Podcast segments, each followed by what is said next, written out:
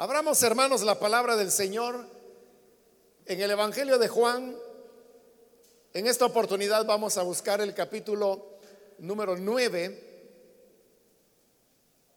Ahí vamos a leer el pasaje sobre el cual vamos a estar reflexionando para luego iniciar el primer momento de oración de este ayuno.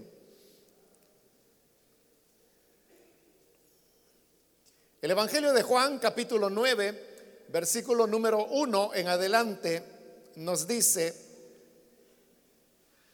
al pasar Jesús vio a un hombre ciego de nacimiento.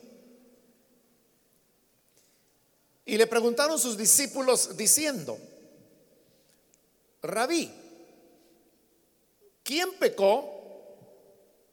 Este o sus padres para que haya nacido ciego? Respondió Jesús, no es que pecó este ni sus padres, sino para que las obras de Dios se manifiesten en él.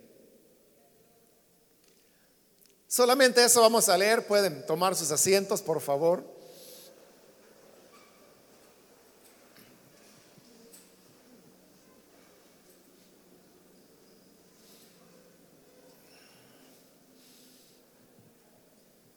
Hermanos, este Evangelio nos narra esta oportunidad cuando Jesús iba caminando como él solía hacerlo y en el camino encontró a un hombre.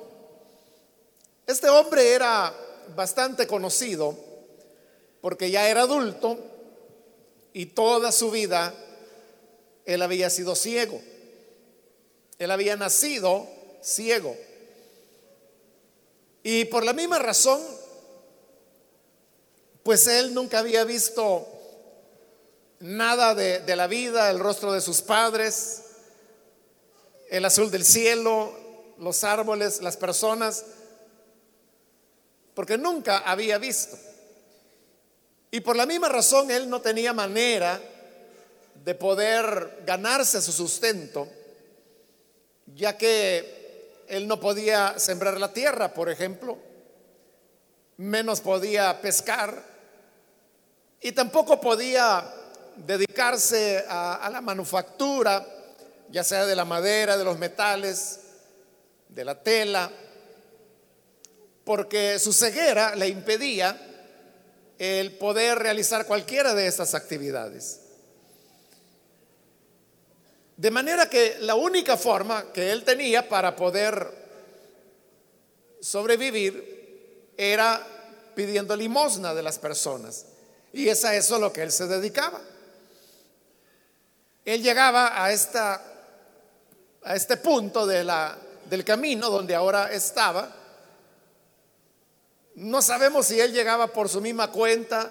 Lo más probable es que alguien lo acompañara y lo dejaban ahí todo el día para que él pidiera limosna de las personas. Por eso es que él era muy conocido. Y también porque la gente lo había visto desde niño pedir limosna. Lo habían visto como un niño de 5 años pidiendo limosna, luego llegar a los 12, 13 años, ser un adolescente, ser un joven, ahora era un adulto, y seguía pidiendo limosna. Entonces era muy conocido el caso, de manera que cuando Jesús pasa por ahí, los discípulos del Señor conocían también la historia de hombre que había nacido ciego y precisamente porque sabían la historia es que le formulan al Señor la pregunta que hoy hemos leído ahí en el versículo 2 cuando le dicen Rabí, ¿quién pecó? ¿Este o sus padres para que haya nacido ciego? La razón por la cual están haciendo esta pregunta al Señor es porque para la época existía la idea que el sufrimiento o el dolor o las enfermedades estaban directamente relacionadas con el tema del pecado. Y ese razonamiento, hermanos, en el fondo y en la base de todo, es una realidad. Responde a una realidad. Porque nosotros sabemos que al principio, tal como lo narra el libro de Génesis, Dios creó los cielos y la tierra, luego creó la luz, luego la atmósfera, luego la tierra, luego el mar, y luego hizo que comenzaran a haber seres vivientes en el mar, nacieron las plantas con sus semillas sobre la tierra, luego vinieron los reptiles, las aves, los mamíferos, y finalmente como corona de la creación fue el hombre. Pero en toda esa creación, que duró seis días en ser hecha, al final de cada día, la escritura nos dice que Dios vio lo que él había hecho y dice que Dios vio que era bueno. Y cuando finalmente hace al hombre en el sexto día, dice que vio que era sobremanera bueno. Esa expresión que se repite al final de cada día, y vio Dios que era bueno, y vio Dios que era bueno, y vio Dios que era bueno, por cinco días, y en el sexto día, y vio Dios que era sobremanera bueno, nos deja ver que en este mundo que Dios creó, no había lugar para el sufrimiento, para la enfermedad, para el dolor, ni para la muerte. Pero sabemos que el hombre y la mujer desobedecieron, comieron del fruto que el Señor había dicho no debían comer. Y como consecuencia de eso, nos dice allá en el libro de Génesis, en el capítulo 3, que Dios le dijo al hombre que ahora él con dolor habría de sembrar la tierra. Y la tierra no siempre sería generosa, sino que le dijo, te producirá espinos, te producirá cardos. Es decir, en lugar de dar el fruto y el grano para el alimento del hombre, a veces la tierra lo que da son espinos y son cardos, eh, o sea, aquellas cosas que el ser humano no puede consumir y de las cuales no puede comer. Y este, esta interacción entre el hombre y la naturaleza, que no siempre recompensa sus esfuerzos, produciría un desgaste físico de tal manera que el Señor le dijo, la tierra te robará la fuerza hasta que vuelvas al polvo de donde fuiste tomado.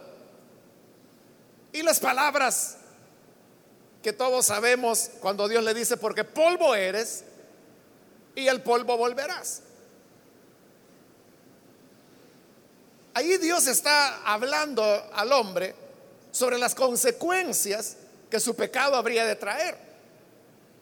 Entonces nos queda bien claro que el mundo que Dios había creado que era un mundo bueno, bueno, bueno, bueno, bueno, bueno, cinco veces, y la sexta vez sobremanera bueno, ahora por el pecado ha sido herido y ha traído como consecuencia sobre la creación y el ser humano el dolor, la enfermedad, el pecado, el cual pronto mostrará su crueldad cuando Caín mata a su hermano menor, Abel, y ahí es cuando se produce el primer asesinato y la primera vez que un ser muere, un ser humano muere en toda la historia, la corta historia que en ese momento llevaba la raza humana. Entonces, eso nos lleva a comprender, hermanos, que todos los males que se viven en, el planeta y que vive la humanidad son consecuencia del pecado. Es decir, nunca habría habido enfermedades, muerte, guerras, pobreza, nunca habría habido injusticias y todas aquellas cosas que sabemos plagan a este mundo si no hubiese el hombre pecado. Ese es el sentido más profundo de las palabras que Dios le dijo a Adán antes que pecara. Dios le dijo, mira, de todo árbol podrás comer, de todos los frutos. Solamente del árbol del conocimiento del bien y del mal no comerás. Y aquí vienen las palabras que yo le digo. Porque el día que comas de él, en verdad vas a morir. Pero esa muerte no solo se refería a la muerte individual de Adán, la cual ocurrió. Adán vivió más de 900 años, pero terminó muriendo. Pero esa palabra muerte tenía un trasfondo más amplio y más profundo también. Y se refería a Dios a toda esta muerte que hemos descrito. La muerte del sufrimiento, la muerte del dolor, la muerte que producen las guerras, la muerte que trae las enfermedades. Se cumplió la palabra de Dios el día que peques, que te apartes, entonces la muerte entrará, la muerte vendrá. Y es lo que sucedió. Por eso, hermanos, es que, como se dice popularmente, no se vale. No se vale que hoy queramos echarle la culpa a Dios. Pues hay personas que dicen, bueno, ¿para qué Dios permite que haya niños maltratados, ¿por qué Dios permite que haya esclavitud? Porque la sigue habiendo, ¿no? ¿Por qué Dios permite que haya tanta injusticia? Es que esa no fue idea de Dios. Ese fue el resultado de la desobediencia humana, de la rebelión.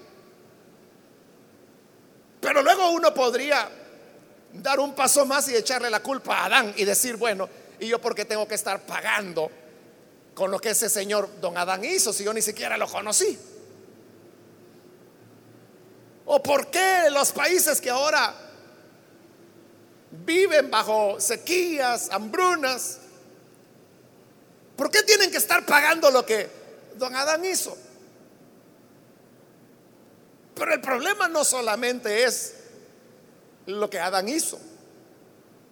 El problema es lo que todos nosotros hacemos. Porque como la escritura lo dice, no hay justo ni aún uno.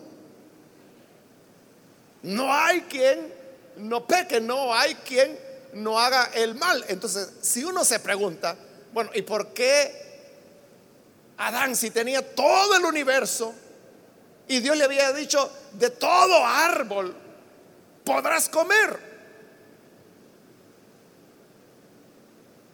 docenas de miles de variedades de árboles para comer y se le ocurre comer del único que Dios había dicho que no. Pero no fue solo él, es lo que nosotros hacemos cada día.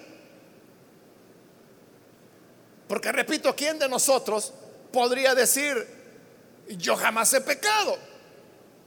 Yo tengo un alma pura, blanca, un corazón limpio totalmente. Jamás en mi corazón ha subido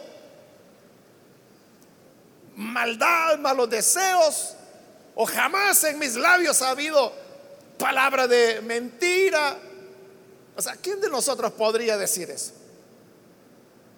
Y como la Biblia dice que el que diga que no tiene pecado es un mentiroso. O sea, si fuera cierto que no ha pecado y dice no he pecado, ya está mintiendo y ya con eso ya pecó. Entonces no es solo una cuestión de lo que hizo Adán. Claro, lo, de Adán fue algo contundente, ¿no? Que marcó para siempre la humanidad.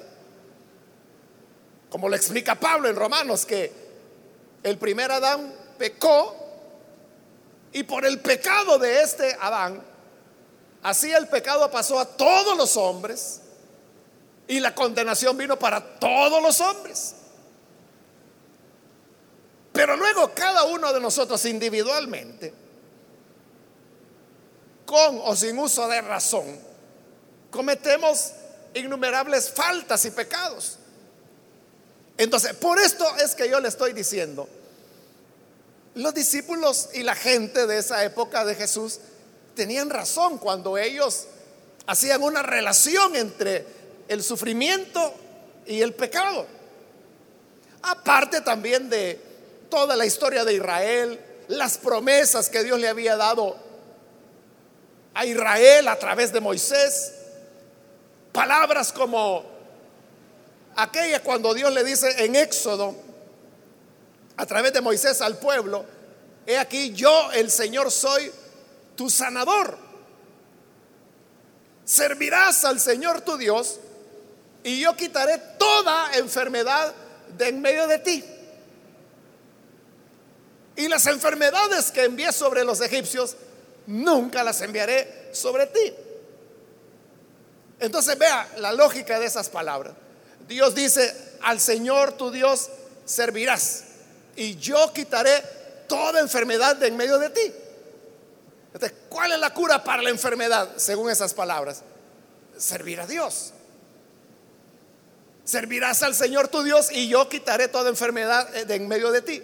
ellos decían, si hay una persona enferma es porque no está sirviendo a Dios, en algo ha pecado.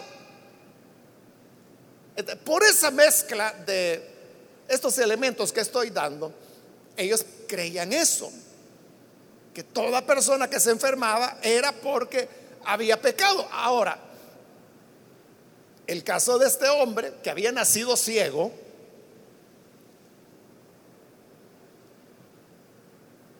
representaba un reto dentro de ese pensamiento. Y el pensamiento es, bueno, ¿cuándo fue que este niño pecó? Porque como él nació ciego, entonces, la pregunta era, si él ya nació ciego, entonces, ¿será que se puede pecar antes de nacer? ¿O será que no fue él el que pecó, sino que fueron sus padres y el pecado de sus padres recibió como castigo el tener un hijo ciego? Entonces la gente decía, miren, no, no, no puede ser. Porque, y así lo dice la palabra de Dios, que Dios no va a cobrar la maldad de los padres sobre los hijos, ni la maldad de los hijos sobre los padres. Por eso es que Ezequiel lo dice bien claro, aquel que pecare, ese morirá. Como dice la reina Valera, el alma que pecare, esa morirá. Es decir, cada uno somos responsables del pecado que cometemos. Pero eso complicaba más las cosas porque entonces, suponiendo que los padres del muchacho o del niño habían pecado, Dios no podía estarle cobrando a su hijo. No podía ser entonces que sus padres hubiesen pecado. Bueno, de seguro habían pecado, ¿no? Pero lo que no podía decirse es que la ceguera de su hijo fuera consecuencia del pecado de los padres, porque en ese caso no se está cumpliendo lo que Dios había dicho, que aquel que peca morirá, pero el que peca, no su hijo, no su padre, no su hermano. Entonces la otra opción era que el niño había nacido ciego por su propio pecado, pero la cosa es cuando pecó, porque como nació ciego, otra cosa hubiera sido que a los 12 años, por decir algo, hubiera quedado ciego. Entonces la gente hubiera especulado y habría dicho, bueno, qué malvado de haber sido este niño. Porque antes de los 12 cometió quién sabe qué pecado que lo dejó ciego. Pero como era ciego desde el nacimiento, como le digo, la única opción era, ¿será que acaso se puede pecar antes de nacer. Pero la respuesta es, ¿y cómo si no ha nacido? No existe. Entonces, ¿cómo habría de pecar? Ese era el problema. Que ellos no hallaban cómo explicarlo, pero aprovechando que Jesús iba por ahí y que ahí estaba el hombre, ciego desde nacimiento, pidiendo limosna, los discípulos aprovechan y le dicen, rabí, ¿quién pecó? Este, o sea, el ciego o sus padres, para que haya nacido ciego. ellos creían que el Señor, rabí, como le dicen ahí, que significa maestro, por ser el maestro, finalmente dijeron, Él nos va a dar la respuesta a este dilema que no habían podido resolver y no se ponían de acuerdo. Pero el Señor no responde que si fue él o fue sus padres, no, Él da una tercera salida, pero que es la respuesta a todo. Porque dice en el versículo 3, respondió Jesús, no es que pecó este ni sus padres, sino para que las obras de Dios se manifiesten en él. Es decir, la enfermedad, la ceguera, Jesús estaba diciendo, no es una consecuencia de algún pecado que este hombre haya cometido. Tampoco es consecuencia de algún pecado que sus padres hayan cometido. Entonces, ¿por qué este niño nació ciego si la ceguera no era consecuencia del pecado? Es, hermanos, y esto es lo que tenemos que entender bien, que nosotros vivimos en un universo que no es perfecto. Y no es perfecto no porque Dios no lo haya hecho perfecto. Dios lo hizo sobremanera bueno. Pero entonces, ¿por qué no es perfecto? Por el pecado por el pecado que se introdujo, por el pecado de Adán y como ya lo expliqué, de cada uno de nosotros. Entonces, vivimos en un mundo, en un planeta, en un universo que es imperfecto, que está herido por el pecado. Y el hombre ha venido pecando ya por tantos milenios que es muy difícil, hermanos, establecer líneas o responsabilidades de decir, vea, es que este pecado es por este fulano que pecó. O sea, hay cosas que uno difícilmente, hermano, va a encontrar la responsabilidad. Usted sabe que en África hay niños muriendo de hambre. Pero si uno se pregunta, bueno, ¿y quién es el que cometió el pecado? Para que estos niños estén muriendo.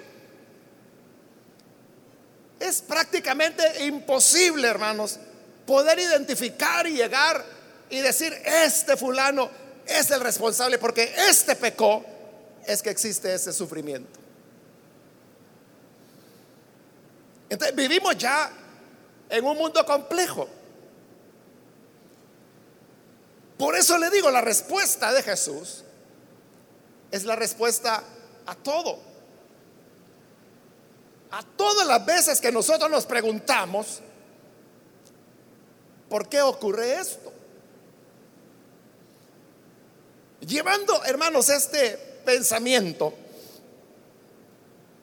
a nuestra realidad en nuestro país, si uno se pregunta, bueno, ¿no es injusto que en nuestro país haya tantas muertes, tanto sufrimiento, tanto dolor. Las personas que son extorsionadas, aquellos que fueron asesinados sin tener nada que ver, a veces por error, porque se fueron a meter donde no sabían que no podían llegar. Otras veces, no porque se han metido en un lugar donde no puedan llegar, están en el lugar donde pueden estar. Pero quienes los matan están borrachos, están drogados, los confunden. ¿Quién sabe, hermano, cuántas personas han sido asesinadas por error? Las niñas que son secuestradas, abusadas, utilizadas. Y todo eso es dolor, es sufrimiento. Entonces, si uno se pregunta, ¿por qué si Dios es bueno y Dios rechaza el mal y Dios quiere lo justo, lo bueno? Y si Dios es todopoderoso, ¿por qué no le pone un freno a esto? O sea, ¿por qué Dios no hace que las cosas cambien ya? Yo le pregunto, ¿Dios tiene poder? ¿Usted cree que Dios es lo suficientemente poderoso como para quitar el pecado de nuestro país ya? Claro, claro, no hay nada imposible para Él. Para Él todo es posible. Él puede hacerlo y puede hacerlo en un día. Entonces la gran pregunta es, ¿por qué no lo hace? O, se lo pongo de otra manera. Si usted tuviera esa capacidad, ese poder, de, cortar con el mal, con el asesinato, con las extorsiones, con los secuestros, si usted tuviera el poder de terminarlo ya, ¿usted lo haría o no lo haría? Usted diría, bueno, que pare ya esto y a su palabra pararía. ¿Lo haría o diría, no, no, ahí lo voy a dejar 50 años más que se malmaten? ¿Qué haría usted? O sea, sin duda que lo que usted o yo haríamos es pararlo, pararlo ya. Y eso que somos humanos, eso que somos imperfectos, eso que no podemos decir que tengamos un amor infinito, pero Dios sí lo tiene. Él sí es perfecto. Él sí tiene un amor sin límites consistente, sólido. Y no es un amor de sentimentalismo o un amor basado en la lástima. No, es un amor basado en una decisión de Dios de amar al ser humano, incluso siendo todo lo que somos. Entonces, si Él es perfecto en amor y es todopoderoso, porque no quita el mal. A pesar que nosotros llevamos ya, creo que estamos sobre el séptimo año, ¿no? Orando, pidiendo a Él por el cese de la violencia. Y entonces, ¿por qué no lo hace? Jesús dio la respuesta. Y dijo, no es que haya pecado este o sus padres, sino para que las obras de Dios se manifiesten en él. ¿A qué se refería Jesús cuando hablaba de las obras de Dios? ¿De qué obras él está hablando? Está hablando de las obras de redención que Dios está haciendo. Porque vea, no es o sea, Dios sí quiere que el mal cese, que el mal termine. Pero por razones que son sabias, son santas, Él ha decidido no ir por ese camino corto que nosotros quisiéramos. Si lo va a hacer, que lo haga ya. Pero Dios dice, lo voy a hacer, lo estoy haciendo pero esto tomará su tiempo. Porque ¿qué ocurre con el hombre que nació ciego? Bueno, ahí lo dice el capítulo. El Señor lo sana, le devuelve la vista. El ciego volvió viendo. Pero era un ciego. Entre miles. ¿Por qué no lo sanaba a todos? Sino que a uno.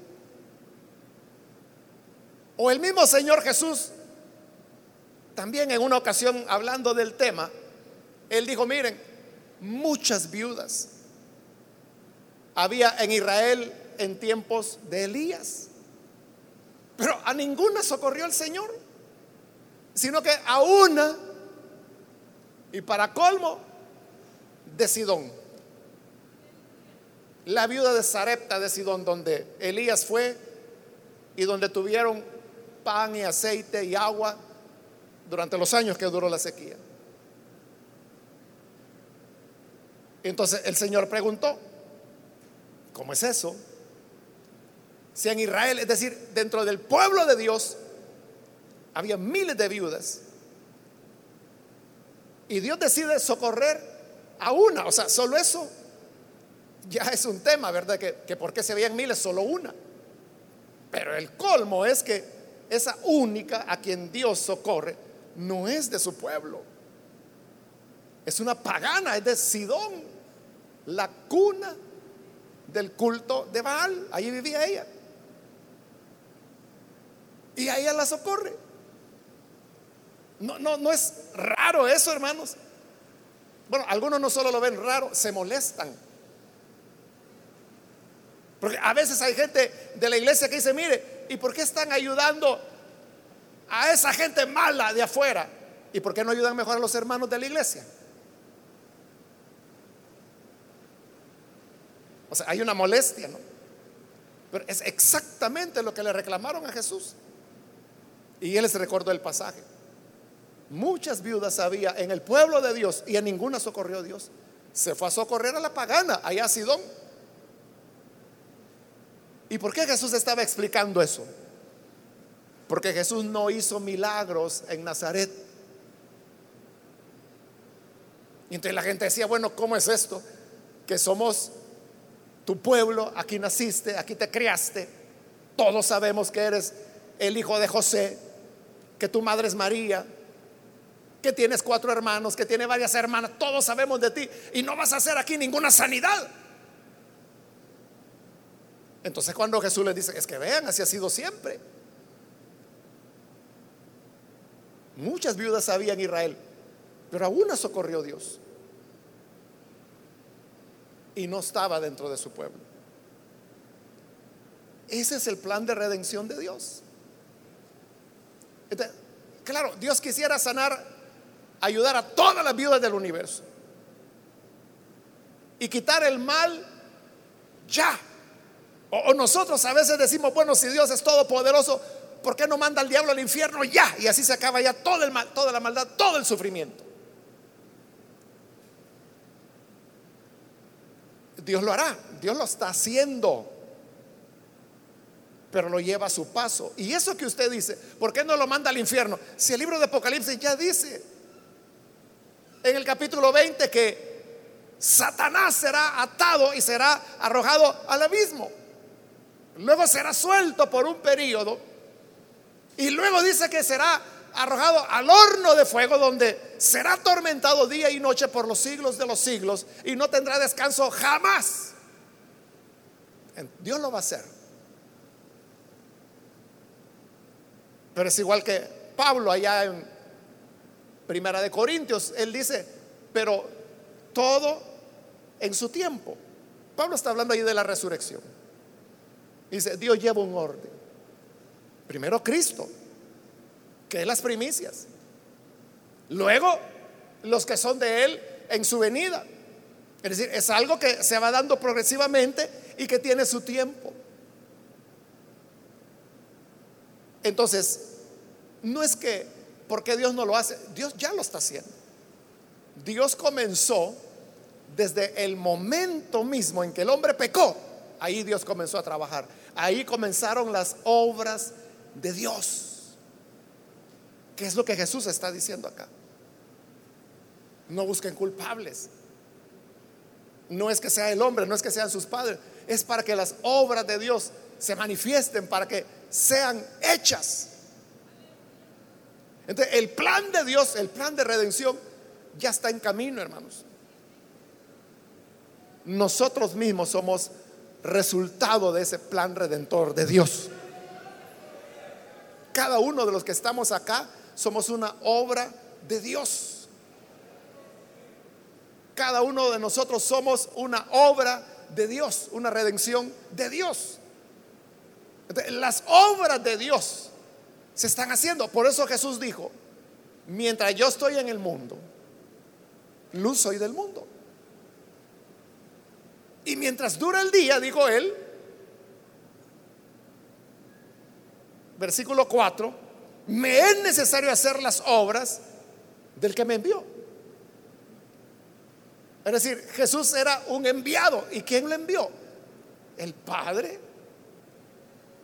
Porque Él está redimiendo a este mundo. Y el hombre este fue sanado y recibió la vista como una prueba, una evidencia del día cuando todos los ciegos serán sanados. Del día cuando ya no haya más lágrima, ni más dolor, ni más extorsiones, ni más muertes, ni más amenazas, ni más secuestros, ni haya más armas, sino como dice la escritura que todas las armas serán transformadas en instrumentos para la agricultura. Habrá paz en todo el reino de Dios. El león pasará junto al cordero. Ambos comerán hierba. El niño extenderá su mano sobre la cueva de la serpiente y no le hará daño alguno. Secará Dios toda lágrima del ojo de los ojos de los hombres. Los cojos caminarán. Ya no habrá más guerras ni sufrimiento. Ya no habrá más niño, como lo dice el profeta, que sus días no cumplan. Ya no tendrán que ser los padres quienes sepulten a sus hijos. Y ni los hijos sepultarán a los padres porque no habrá ya más muerte. El último de los enemigos, la muerte, será derrotada sorbida será en victoria. Y entonces, aquí dice el Señor que yo hago cielos nuevos, tierra nueva, una nueva ciudad, un nuevo pueblo, una nueva Jerusalén, donde reinará la justicia y todo será gozo y paz en el reino de Dios. Esa es la meta final.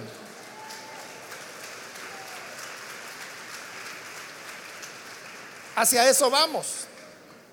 Y en eso Dios está trabajando. Uno podría pensar, qué suave, ¿verdad? Qué cómodo Dios. Que Él se toma su tiempo y dice, bueno, dentro de mil años será eso. Y mientras tanto nosotros somos los que aguantamos garrote aquí abajo. Pero no es así. Él también recibió garrote.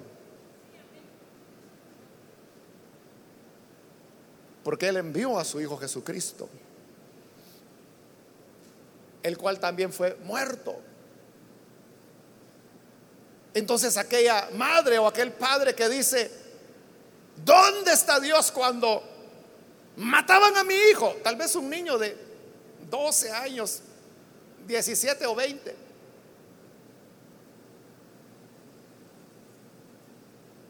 Igual, yo te pregunto, ¿dónde estabas tú?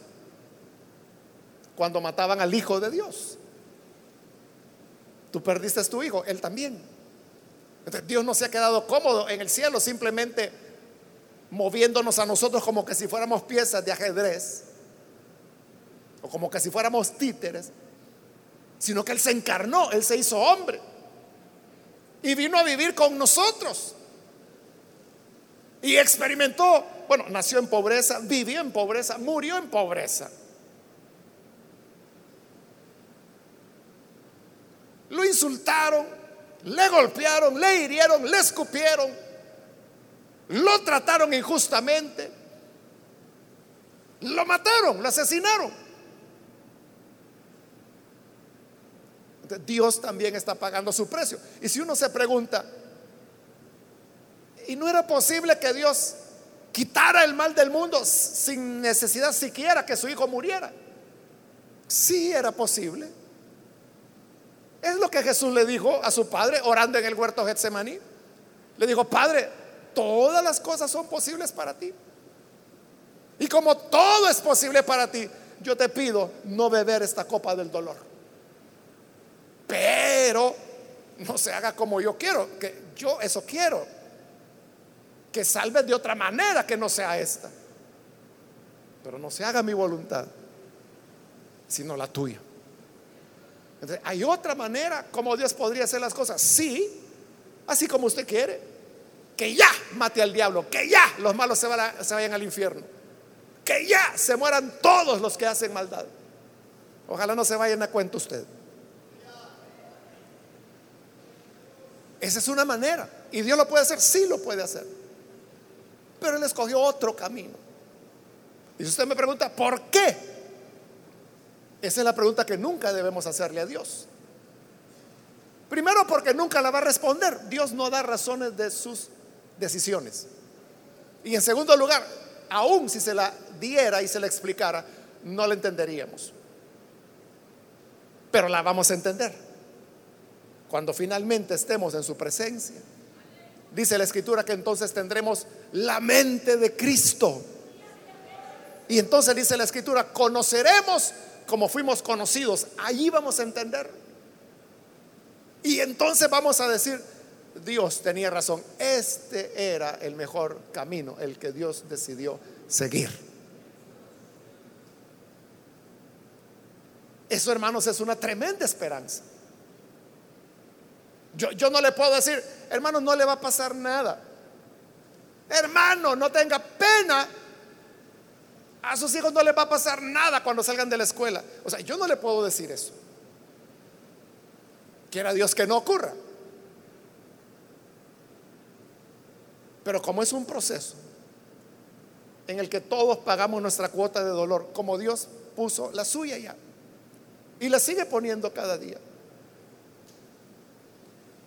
Pero vamos encaminándonos, son las obras de Dios que están ocurriendo cada día, cada vez que lo hacemos. O sea, el hecho de que estemos aquí.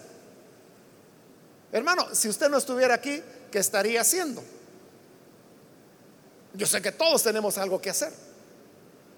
Ah, si no estuviera aquí, yo estaría limpiando la casa, estaría trabajando, estaría algo. O sea, todos tenemos algo que hacer. Pero porque estamos aquí. Porque sin saberlo, estamos participando de las obras de Dios. Esto es parte de la redención de Dios. Así que hermanos, aunque parezca que la oscuridad no pasa, la verdad es que seguimos caminando. Y las obras de Dios siguen siendo hechas. Y los ciegos continúan viendo. Y los pecadores continúan convirtiéndose al Evangelio. Los malos continúan siendo transformados. La iglesia continúa anunciando el Evangelio. Los líderes están cada semana compartiendo las buenas nuevas en las casas. Las obras de Dios siguen. Y Jesús dijo, mientras el día dura, yo sigo haciendo la obra de mi Padre. La noche viene cuando ya nadie podrá trabajar, pero aún es de día Sigamos adelante, sigamos orando, sigamos trabajando, sigamos compartiendo el Evangelio. Porque aún el día alumbra y las obras de Dios siguen su curso hasta llegar a ese final que he descrito ya. Antes de orar, hermanos, solo quiero hacerle una breve descripción de cómo van las cosas en relación a las seis peticiones que tenemos. Nuestra primera petición es que cesen los asesinatos. Durante este año ha habido un marcado descenso en los asesinatos. Se han reducido casi a la mitad en relación al año pasado. El año pasado, a estas alturas, 1.200 personas más habían sido ya asesinadas. Pero este año podemos decir son 1.200 menos. Entonces Dios está haciendo sus obras de redención. La segunda petición es que los miembros de pandillas sean salvados. Dios continúa salvando. Y ahí, esta semana, un periódico digital publicó algo pues que se sabía desde hace ya varios meses. Y es que una de las principales pandillas del Salvador ahora está dividida, pero no está dividida por disputas de territorios o disputas de extorsiones. Están divididas porque son cientos los que están creyendo ya en Jesús.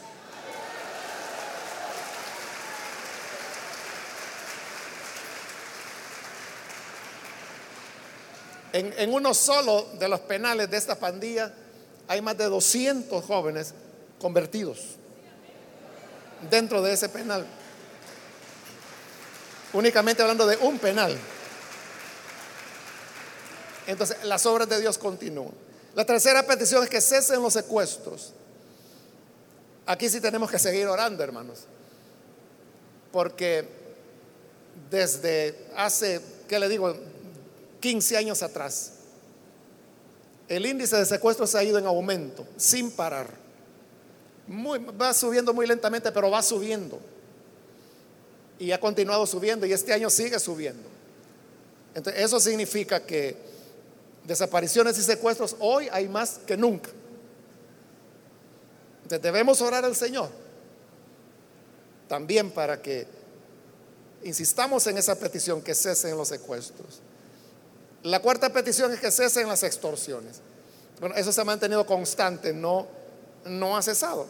Hay lugares donde sí han logrado disminuir.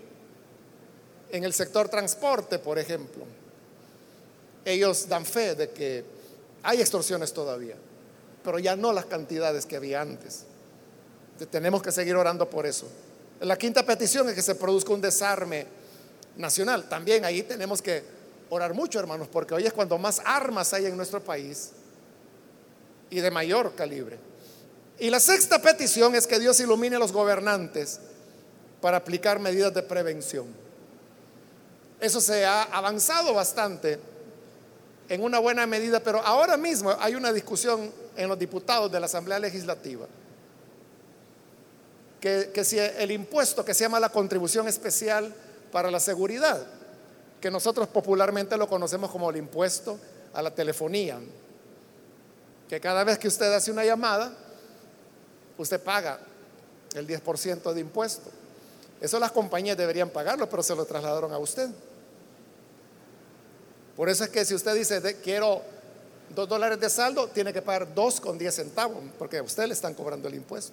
Pero ese dinero que se ha recogido, que es para prevención, y que se ha usado así por ya más de año y medio, hoy los diputados quieren cambiarlo y quieren usar ese dinero para más represión y no para prevención, que es para lo que se creó. En esa discusión se está actualmente, entonces tenemos que orar para que en este caso la Asamblea Legislativa entienda que se necesita invertir en prevención, porque si no es de nunca terminar, porque podrán reprimir a los que hoy son activos en el delito, pero si no se previene, vienen otras generaciones. ese más o menos es el panorama que tenemos. Y con esa información, hermano, podemos orar.